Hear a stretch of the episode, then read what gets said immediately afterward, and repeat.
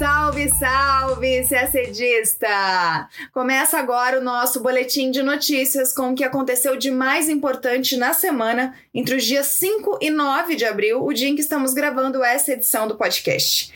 O Ministério da Economia mudou a metodologia para calcular a balança comercial brasileira. Mudanças essas que valem para toda a série histórica, ou seja, para todos os anos desde 1997. Outra medida importante do governo federal foi a realização de leilões de concessão de 22 aeroportos brasileiros e de um trecho da ferrovia Fiol, na Bahia. Falaremos sobre Rússia por dois motivos. Primeiro, por causa da lei sancionada esta semana que permite que o presidente Vladimir Putin concorra a mais duas eleições, podendo ficar no poder até 2036. E segundo, por causa da grande mobilização de tropas russas em uma região muito sensível na fronteira com a Ucrânia, perto da região separatista de Donbass. O exército de Moçambique retomou o controle da cidade de Palma após ataques de extremistas do autoproclamado Estado Islâmico. E Estados Unidos e Irã iniciaram negociações indiretas em Viena para tentar salvar o acordo nuclear de 2015. Tudo isso a gente conta agora em detalhes no nosso podcast. Na quinta-feira, dia 8, o Ministério da Economia anunciou uma mudança importante de metodologia no cálculo das importações e exportações brasileiras, que resultam na balança comercial. Toda a série histórica foi revisada e adequada aos novos padrões, ou seja, nossa balança comercial desde 1997 agora tem outros valores. Vamos entender melhor o que, que mudou. A mudança mais importante é que agora foram excluídas do cálculo as chamadas operações meramente contábeis. O principal exemplo são as importações e exportações de plataformas de petróleo e outros equipamentos que são registrados em subsidiárias da Petrobras no exterior. Elas eram registradas na balança comercial, mas na prática nunca saíam do Brasil. Essas operações são realizadas por meio do Repetro, que estabelece um regime tributário especial no setor petroleiro. Elas tiveram uma grande participação nas exportações nas últimas décadas, só que agora, nos últimos anos, quando a Petrobras fechou as filiais no exterior e passou a registrar as plataformas no Brasil, o impacto foi nas importações. Se por um lado aquelas operações foram excluídas, passaram a ser incluídas operações de importações. São duas. A primeira são as compras feitas pelo programa RECOF, que concede isenção tributária a importações usadas para a produção de bens que serão exportados. Esses dados estavam fora dos números da balança desde 2017. A segunda é a energia elétrica produzida pela usina de Itaipu e comprada do Paraguai, que também passou a ser incluída nas importações essas importações têm um impacto, essas de Itaipu, né? Tem um impacto de cerca de 1,5 bilhão de dólares por ano. E a gente cita agora alguns dos números revisados. Na comparação ano a ano, a maior alteração em valores absolutos ocorreu em 2019. O saldo comercial caiu 12,8 bilhões de dólares pelos novos critérios. Mais da metade desse valor corresponde a importações de peças de aeronaves feitas pelo programa Recoff, que antes não faziam parte do cálculo. O maior impacto relativo ocorreu em 2013, com o saldo passando de superávit de 2,3 bilhões de dólares para déficit de 9 bilhões de dólares. Naquele ano, o superávit havia sido inflado por exportações fictícias de plataformas de petróleo da Petrobras. Agora, fazendo o cálculo total com a revisão, o superávit comercial apurado entre 1997 e 2020 caiu 16,5%. Por outro lado, o superávit da balança comercial nos três primeiros meses deste ano, 2021, aumentou quase cinco vezes. Isso porque foram retiradas aquelas importações fictícias de plataformas de petróleo que apareciam nos números anteriores. Segundo o Ministério da Economia, a mudança atendeu a recomendações internacionais e aumentará a qualidade e a transparência das estatísticas. Ainda falando de Brasil, o governo federal leiloou a concessão de 22 aeroportos em 12 estados brasileiros. Que deverá gerar 3,3 bilhões de reais de arrecadação. Esse valor é cerca de 17 vezes maior do que o valor do lance mínimo. A concorrência foi feita na quarta, dia 7, pela Agência Nacional de Aviação Civil, a ANAC, em três blocos: Norte, Sul e Central. Estão no bloco Norte os aeroportos de Manaus, Porto Velho, Rio Branco, Boa Vista, entre outros. Esse bloco foi arrematado pela empresa 20 Airports. No bloco Sul foram concedidos os terminais de Curitiba, Foz do Iguaçu, Navegantes, Londrina, Joinville, Pelotas, entre outros. E o bloco Central é composto pelos aeroportos de Goiânia, São Luís, Teresina, Palmas, Petrolina e Imperatriz. Tanto o Bloco Sul quanto o Central foram arrematados pela Companhia de Participações em Concessões, parte do Grupo CCR. O Ministério de Infraestrutura espera que os terminais, por onde circulam cerca de 24 milhões de passageiros por ano, recebam aproximadamente 6,1 bilhões de reais em investimentos. A concessão tem duração de 30 anos. No dia seguinte, na quinta-feira, foi realizado outro leilão que foi o do trecho da Ferrovia de Integração Oeste-Leste, a FIOL. A única concorrente, a empresa Bamin, Bahia Mineração, arrematou a concessão pelo valor do lance mínimo, de 32,7 milhões de reais. O trecho licitado da FIOL tem 537 quilômetros de extensão. Ele liga as cidades de Ilhéus e Caetité, na Bahia, e é um corredor de escoamento de minério de ferro extraído pela própria Bamin, que é uma subsidiária de um grupo do Cazaquistão. Ao todo estão previstos 3,3 bilhões de reais de novos investimentos ao longo dos 35 anos de concessão. O traçado da FIOL e a construção da mina de extração de ferro enfrentam críticas de ambientalistas que avaliam que o projeto poderá impactar a biodiversidade no sul da Bahia e poluir a região da mina. Vamos falar agora de Rússia. Na segunda-feira, dia 5, o presidente russo Vladimir Putin sancionou a lei que permite que ele concorra a mais dois mandatos depois do fim de sua atual gestão. Como a legislação russa não permite que um mesmo presidente exerça três mandatos seguidos, Putin deveria deixar a presidência em 2024, quando termina o seu segundo mandato consecutivo.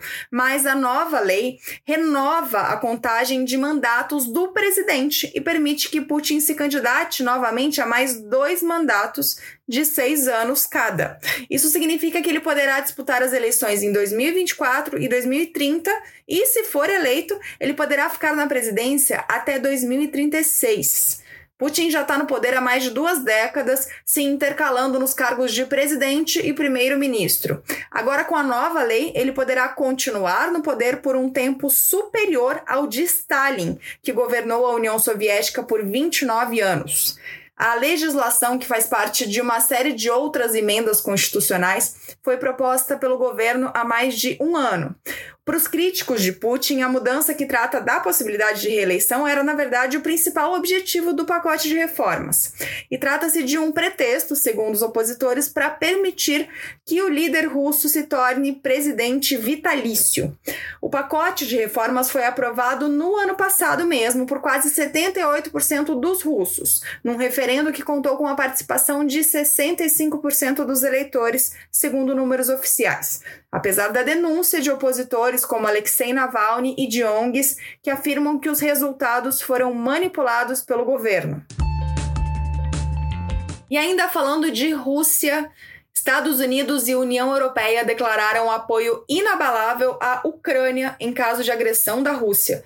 Isso depois do registro de grandes movimentações de tropas russas na Crimeia e perto da fronteira entre a Rússia e a zona do conflito separatista em Donbass.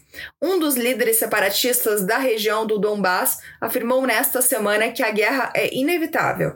Ele comanda uma das duas autoproclamadas repúblicas na região, que tem maioria étnica russa e é apoiada por Moscou, mas fica em território ucraniano. Em 2014, depois que o governo apoiado pelo presidente Vladimir Putin na Ucrânia foi derrubado, a Rússia anexou a Crimeia. O passo seguinte foi a desestabilização do Donbass, numa guerra civil que matou mais de 13 mil pessoas e que estava relativamente congelada desde julho do ano passado em um acordo de cessar-fogo. No meio da semana passada, redes sociais russas começaram a publicar vídeos de grandes deslocamentos de tanques e blindados na fronteira ucraniana e também na Crimeia, que já está fortemente militarizada desde que foi anexada. Na terça, dia 6, o presidente ucraniano Volodymyr Zelensky ligou para o secretário-geral da, da OTAN, Jens Stoltenberg. Após o telefonema, ele publicou no Twitter que a Ucrânia espera ser convidada neste ano a se unir ao plano de ação de filiação da OTAN. Disse ele, abre aspas, a OTAN é o único meio de acabar com a guerra no Donbass. O plano para a Ucrânia seria um sinal real para a Rússia. Fecha aspas. Vamos falar agora do conflito em Moçambique. O exército do país anunciou na segunda, dia 2, que retomou o controle da cidade de Palma, na região de Cabo Delgado, no norte de Moçambique. A população de 75 mil habitantes do município vinha sendo atacada por extremistas desde o dia 24 de março. No dia 29, o autoproclamado Estado Islâmico, que assumiu a autoria dos ataques, afirmou que havia tomado o controle da cidade. Até aquele dia, o grupo disse que matou ao menos 55 pessoas e que destruiu e tomou prédios incluindo fábricas e bancos.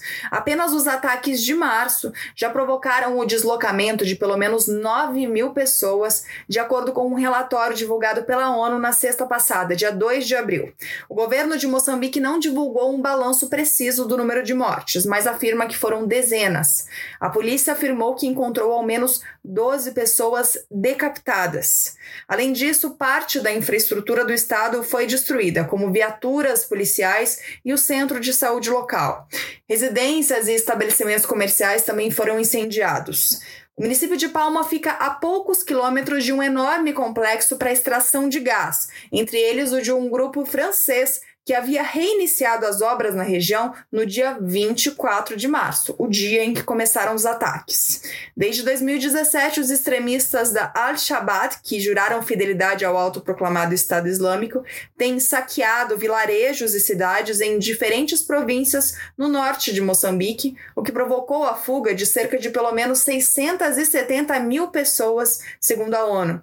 Especialistas afirmam que os grupos extremistas ganharam espaço na região de Cabo Delgado por causa do abandono do Estado e da falta de oportunidades de desenvolvimento e de emprego à população local.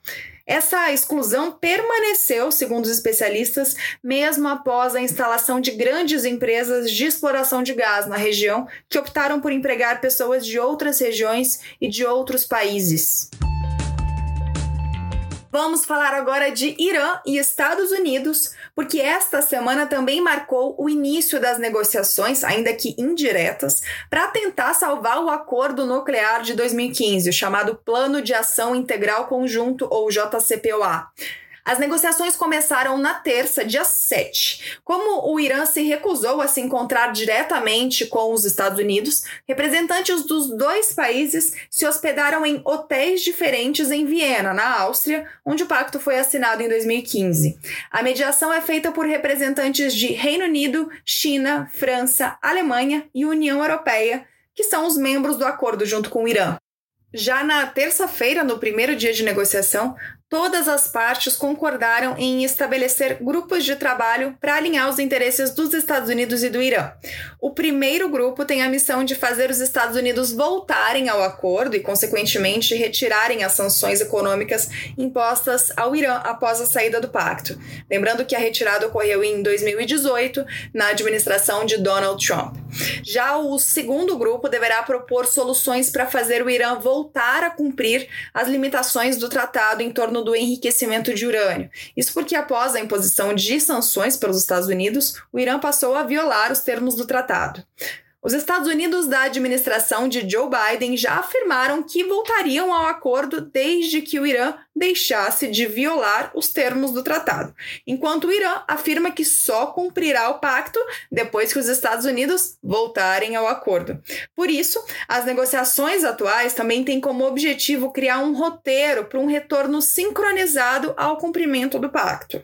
No dia seguinte, na quarta-feira, o presidente do Irã, Hassan Rouhani, afirmou que, se Washington mostrar seriedade e honestidade, o Irã poderá negociar em pouco tempo com as partes do acordo. Já o porta-voz do Departamento de Estado norte-americano, Ned Price, afirmou que as negociações são profissionais e estão produzindo o que se espera delas. E a gente termina o nosso podcast por aqui. Uma ótima semana, bons estudos e até sexta-feira que vem.